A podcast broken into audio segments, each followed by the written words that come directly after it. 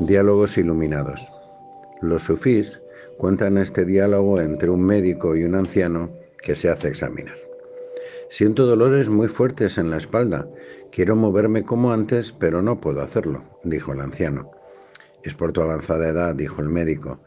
Ya no estoy en mis cabales, pierdo la memoria, olvido las cosas. Sí, porque eres viejo. También estoy perdiendo la vista, es la vejez y me cuesta digerir lo que como. Desde luego, ya no estás en edad de comer cualquier cosa. Siento que mis manos tiemblan, ya no me responden como antes. Es normal, eres viejo. De repente el anciano se enfadó. Idiota, ¿pero qué me cuentas? Eres más ignorante que un burro. Dios ha creado remedios para todas las enfermedades, pero tú los ignoras. Todo lo que me dices es que soy viejo. Sí, dijo el médico, y por eso te enfadas. Muchos problemas no tienen solución desde dentro de la configuración que encuadra el problema. A veces es necesario salir de un determinado encuadre para encontrar la solución que se busca desde dentro. Esta prueba de la falsibilidad o la veracidad de un determinado enredo se encuentra entre las más hermosas estrategias para encontrar soluciones y también para discriminar si una proposición lógica es veraz o falsa. Ejemplo práctico de este tipo de enredos es el que se produce en los divorcios. Para divorciarse hay que estar casado, pero para divorciarse hay que ponerse de acuerdo, al menos en el propio divorcio. Sin embargo, ponerse de acuerdo es una atmósfera de desacuerdo, es lógicamente imposible, por lo que los divorcios terminan siempre en pleitos judiciales que no logran acabar ni mediante la disolución del vínculo con el enredo y que dio lugar al divorcio, y que puede mantenerse activo de por vida.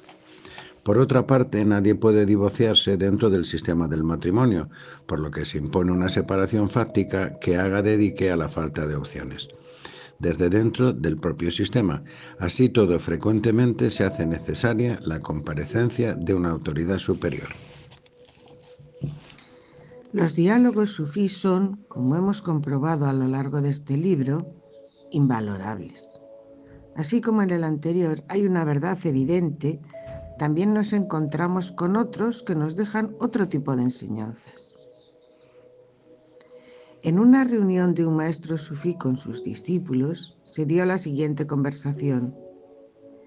¿Cómo sabías que el hombre que acaba de irse era un vicioso? Te negaste a conversar profundamente con él cuando estuvo aquí, aunque todo el mundo decía que era un santo. El maestro respondió, si un forastero acude a hombres ordinarios y dice, la luz se hace tejiendo, yo tejí toda la luz que existe y que existirá. Los discípulos replicaron, se dan cuenta de que lo que dices es falso. De la misma manera, explicó el Sheikh, cuando un individuo vicioso se pone en contacto con un hombre de conocimiento, no es difícil juzgar su condición con independencia de lo que la gente imagina o diga.